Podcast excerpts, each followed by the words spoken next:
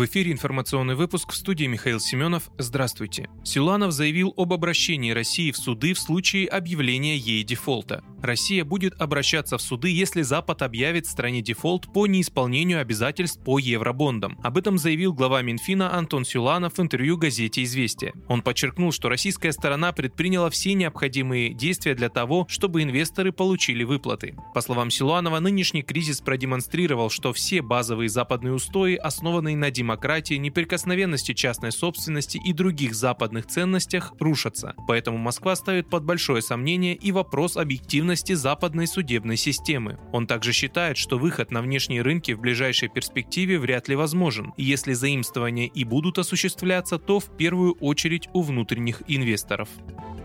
Создан бесплатный сервис по переносу YouTube-каналов в соцсеть ВКонтакте. В России запустили бесплатный сервис по переносу YouTube-каналов в социальную сеть ВКонтакте, получивший название ВК Видеотрансфер. Об этом сообщается на странице команды разработчиков программного обеспечения Juice Development в соцсети ВКонтакте. Следует отметить, что перенос канала третьими лицами исключается. Необходимо будет подтвердить то, что пользователь является владельцем канала, из которого будут скопированы видеоролики с помощью уникального кода, генерируемого приложением. 9 апреля стало известно о том, что компания Google заблокировала на YouTube аккаунт телеканала Дума ТВ, имеющий более 145 тысяч подписчиков. В связи с этим Роскомнадзор потребовал, чтобы компания восстановила доступ к каналу, так как его блокировка препятствует распространению и свободному доступу к информации.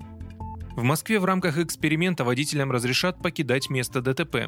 В Москве водителям, которые попали в ДТП, могут в качестве эксперимента разрешить покидать место аварии сразу после происшествия, сообщил коммерсант со ссылкой на протокол заседания правительственной комиссии по безопасности дорожного движения. На встрече вице-премьер Марат Хуснулин рекомендовал правительству Москвы, МВД, Минтрансу, Минцифры и Российскому союзу автостраховщиков до 1 июля разработать план борьбы с повторными ДТП. В пресс-службе Диптранса Москвы изданию пояснили, что в рамках эксперимента планируется разрешить водителям после аварии на крупных магистралях сразу съезжать с проезжей части, если никто не пострадал. В департаменте пояснили, что на дорогах есть камеры, с которых позднее можно будет получить фото и видео аварии, а требование как можно скорее покинуть проезжую часть позволит избежать жертв и повысить пропускную способность в среднем на 50% в зависимости от количества полос. Пилотный проект пройдет на МКАД, Третьем транспортном кольце, Хордах и ЦКАД. Результаты эксперимента станут основой возможного изменения ПДД, сейчас обсуждаются его детали.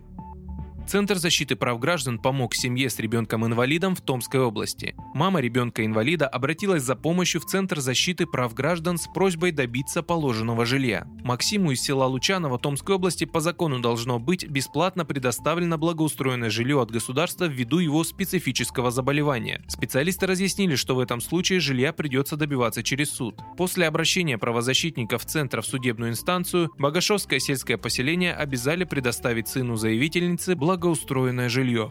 Наши специалисты обратились в прокуратуру с просьбой провести проверку по этому вопиющему случаю. После этого жилье для больного ребенка нашлось. В квартире провели ремонт и уже передали семье заветные ключи. Вы слушали информационный выпуск «Оставайтесь на справедливом радио».